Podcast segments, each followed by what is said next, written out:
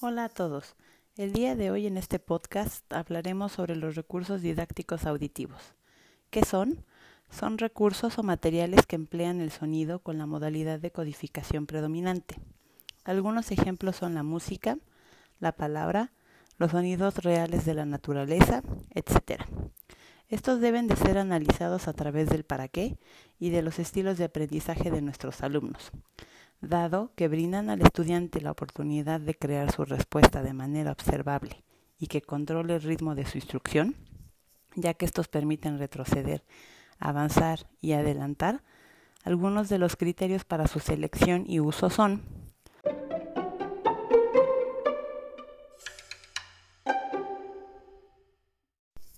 Uno, La relación que estos tengan con el objetivo a alcanzar siempre y cuando haya corresponsabilidad entre las características de nuestros alumnos y los recursos. 2. Es muy importante considerar el costo que estos puedan llegar a representar tanto para el maestro como para el alumno.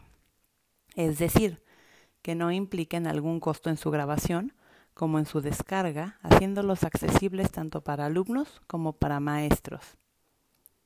3. La calidad técnica que estos tengan es de vital importancia, ya que los recursos que utilicemos en las sesiones como docentes deben de tener un gran contenido, así como calidad.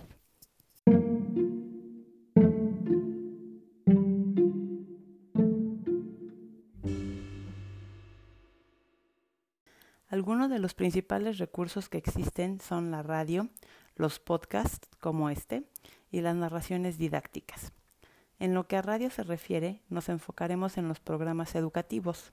Estos nos permiten innovar en las estrategias a aplicar durante el proceso de enseñanza-aprendizaje, siempre y cuando tenga un carácter cultural y educativo. El podcast consiste en una grabación que aborda temas específicos, tal como lo hacemos en este momento, y se puede reproducir en cualquier momento. Finalmente, las narraciones didácticas que consisten precisamente en audiolibros o audiocuentos.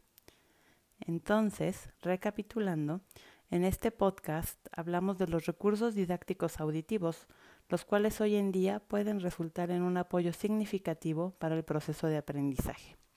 Si bien todos los recursos didácticos pueden apoyar y complementar dicho proceso, los recursos didácticos auditivos dan un extra a la práctica docente como un buen complemento de la misma. Espero que la información dada en este podcast ayude a enriquecer tu práctica docente. Hasta la próxima.